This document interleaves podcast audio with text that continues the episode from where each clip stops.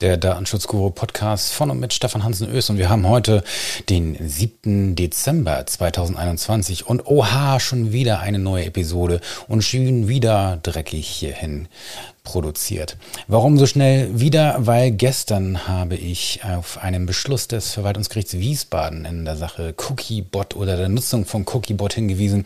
Und heute Morgen ähm, ist mir dann schon fast der Kaffee aus der Hand gefallen, ähm, weil die äh, Entscheidungsgründe jetzt auch in Back Online veröffentlicht waren. Und heute Nachmittag sind sie dann auch auf der kostenfreien Plattform Revis äh, veröffentlicht worden. Und die haben es in sich, denn entgegen meiner Erwartung geht es nochmal um was ganz anderes bei Cookiebot. Cookiebot, nämlich den Einsatz eines Content Delivery Networks, hier speziell Akamai. Ja, jetzt stellen sich hier eine ganze Reihe interessanter Rechtsfragen, die ich so tatsächlich gar nicht vermutet hätte. Ähm, schauen wir da kurz mal rein. Ähm, letzten Endes, worum geht's in dem Urteil? Also was hat jetzt hier das Verwaltungsgericht Wiesbaden äh, gesagt? Also, ähm, das geht hier um Folgendes. Also erstmal hat das VG Wiesbaden einen interessanten öffentlich-rechtlichen Unterlassungsanspruch aus 1004 BGB in Verbindung mit Artikel 79 der Datenschutzgrundverordnung hergeleitet. Das ist neu. Ähm, das ist auch deswegen neu, weil andere Gerichte durchaus vertreten haben, dass äh, Artikel 79 DSGVO hier sozusagen eine Sperrwirkung entfaltet ins nationale Recht und dass dann eben ähm, das sozusagen die einzige Möglichkeit ist, hier auf Basis der Datenschutzgrundverordnung was zu werden. Aber gut, das soll uns jetzt nicht weiter ähm, interessieren.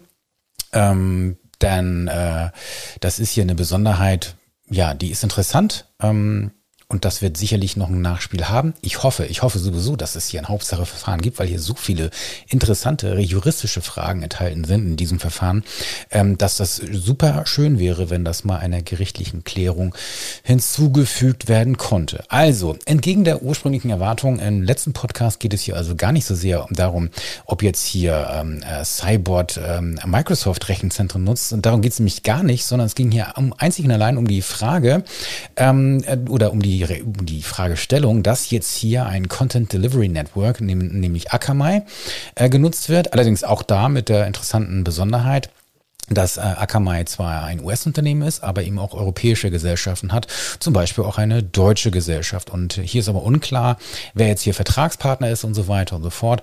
Und insgesamt bleibt es trotzdem aber auch spannend, weil natürlich nicht klar ist, ob jetzt hier die Verantwortlichkeit sozusagen, die jetzt durch den Einsatz oder womöglichen Einsatz von äh, Cybot als Betreiber dieser Cookiebot-Software, ähm, und wenn die jetzt diese Akamai, ähm, äh, dieses Content Delivery Network einsetzen, ob das denn jetzt wiederum auf die Hochschule Rhein-Main äh, zurückfällt, die wiederum diesen Cookiebot im Einsatz haben. Also das ist echt äh, ziemlich verrückt, sage ich mal.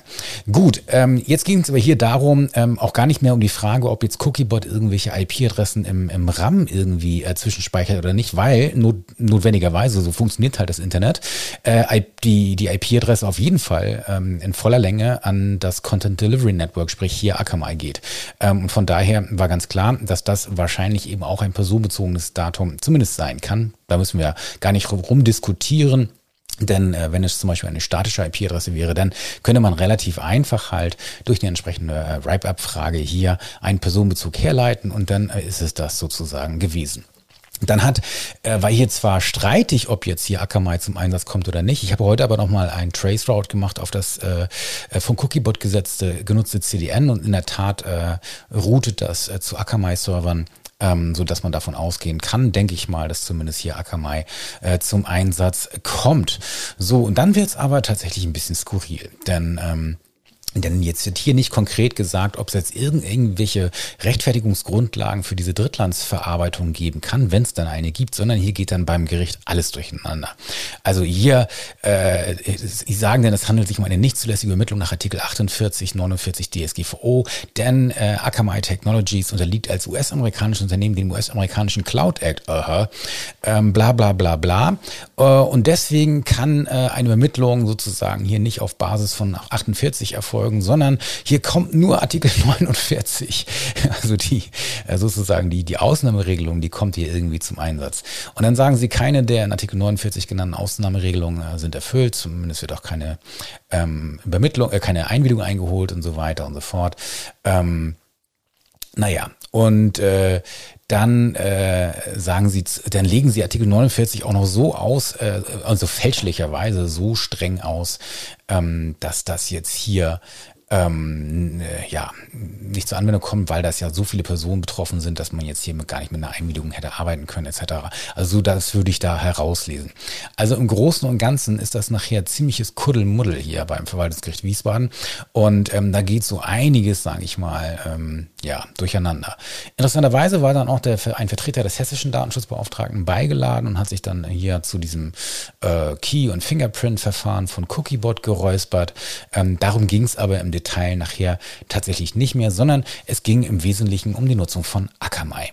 So, was das Gericht 0,0 berücksichtigt hat, ist, dass Akamai Zumindest hätte man die Frage mal stellen dürfen, ob Akamai als Content Delivery Network nicht äh, primär mit der Übertragung von Signalen ähm, äh, zu tun hat und deswegen nicht doch vielleicht ein TK-Dienst ist. Das heißt, dass die DSGVO hier vielleicht gar keine Anwendung findet, beziehungsweise ob äh, man überhaupt jetzt hier dazu kommt, dass die entsprechenden Artikel 44 fortfolgende für die Drittlandsverarbeitung äh, in der DSGVO, ob die überhaupt zur Anwendung kommen. Hm, gar nicht so unspannend, sage ich mal, um mal zu gucken, was da jetzt passiert. Ähm, äh, umso schöner wäre es halt, wenn, wie gesagt, hier ein Hauptsacheverfahren stattfindet. Ich verlinke das Urteil mal hier in den äh, Shownotes entsprechend zu, mit diesem Beitrag hier. Äh, dann könnt ihr euch das mal anschauen. Ähm, also wie gesagt, ein, eine kleine Überraschung, das kann man auf jeden Fall sagen. Ähm, da ist schon was dran, das heißt, ist nicht so ganz unproblematisch hier mit Akamai, aber spannend ist halt eben die Verantwortlichkeit, die Zuordnung zur Verantwortlichkeit zur Hochschule Rhein-Main im Hinblick jetzt darauf ähm, und dann vor allen Dingen ähm, die Drittlandsverarbeitungs- Beurteilung oder Bewertung hier des VG Wiesbaden, die nach meinem Dafürhalten hier eigentlich äh, einer ernsthaften sachlichen Überprüfung kaum statthält.